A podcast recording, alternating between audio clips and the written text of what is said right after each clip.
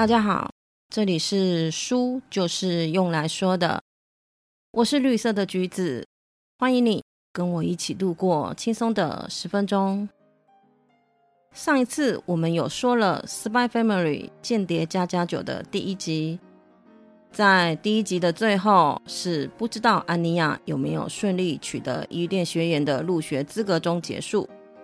今天我们来说第二集，让我们一起来揭晓安妮亚究竟可不可以成功入学，黄昏的计划可不可以顺利展开呢？第二集一开始。安妮亚的编号真的没有出现在录取名单中。正当这一家三口都笼罩在失望的情绪的时候，面试官之一的韩德森拿着被取名单出现了。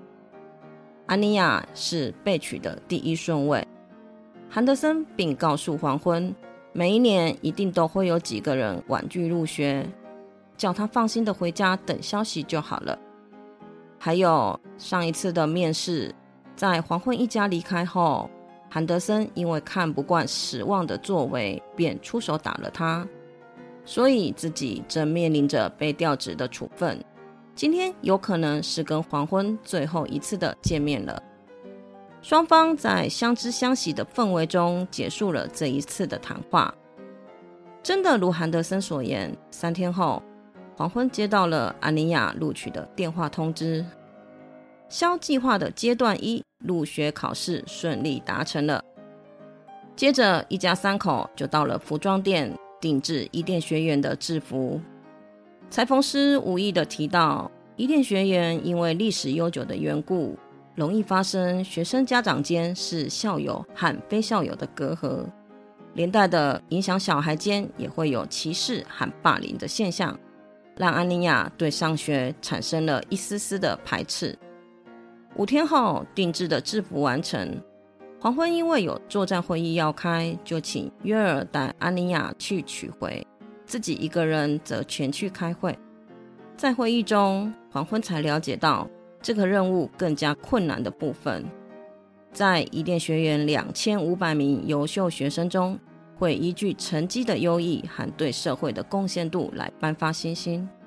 得到八颗星星奖章，就是人称“皇帝学徒”的奖学生。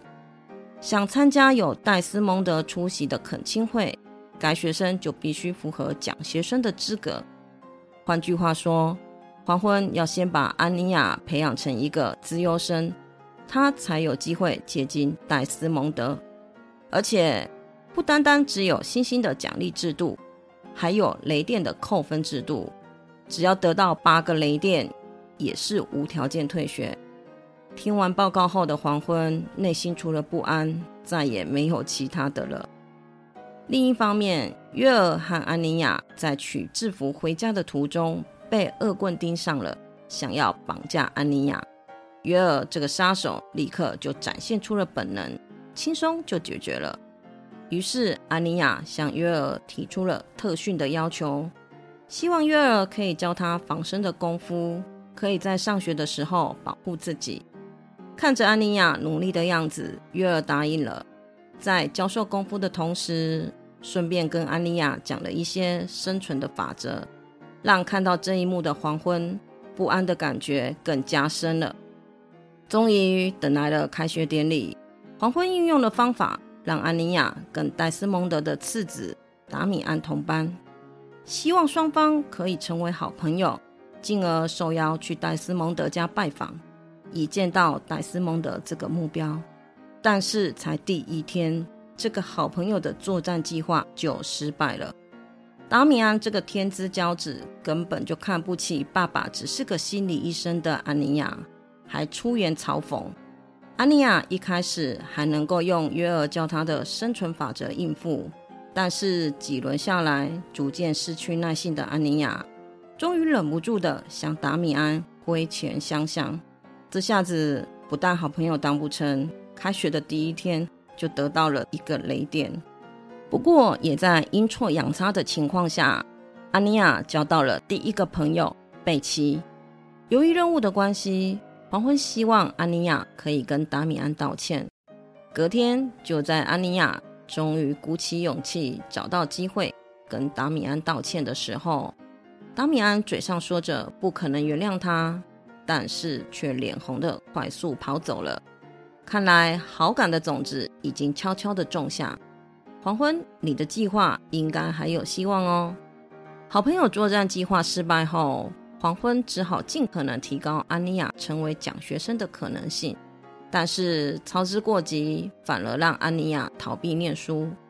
这个时候，约尔跟黄昏分享了小时候用鼓励的方式让弟弟愿意埋头苦读，希望黄昏也可以成为对安妮亚而言是一个这样子存在的人。